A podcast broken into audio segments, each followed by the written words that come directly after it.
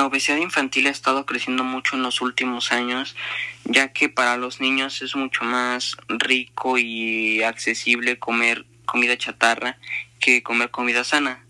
También los precios de la comida sana como las ensaladas o cosas así suelen ser más caras, por lo que los papás suelen evitar comprarlas porque pues es más caro y tal vez no les alcanza.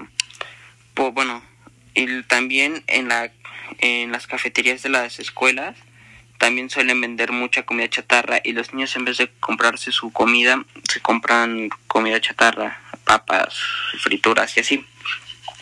Entonces, lo que han hecho es que eh, han estado reduciendo el precio de la comida sana y también han quitado ya casi por completo la comida chatarra de las cafeterías de la escuela para ir este reduciendo la cantidad de comida chatarra que los niños consumen para poco a poco ir bajando el nivel de sobrepeso en el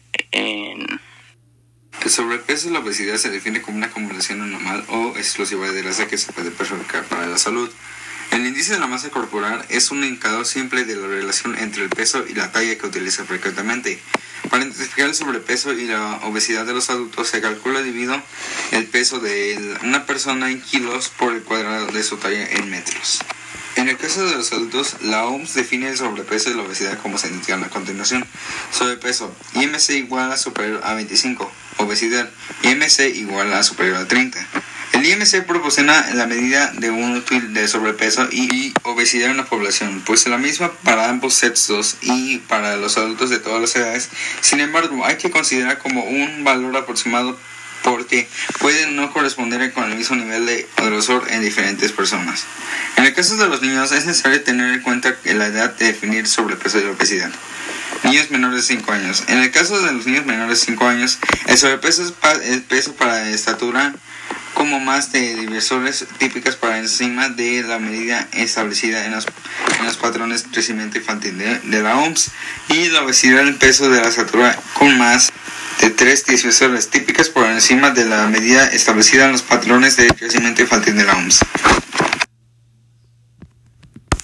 Alimentación sana.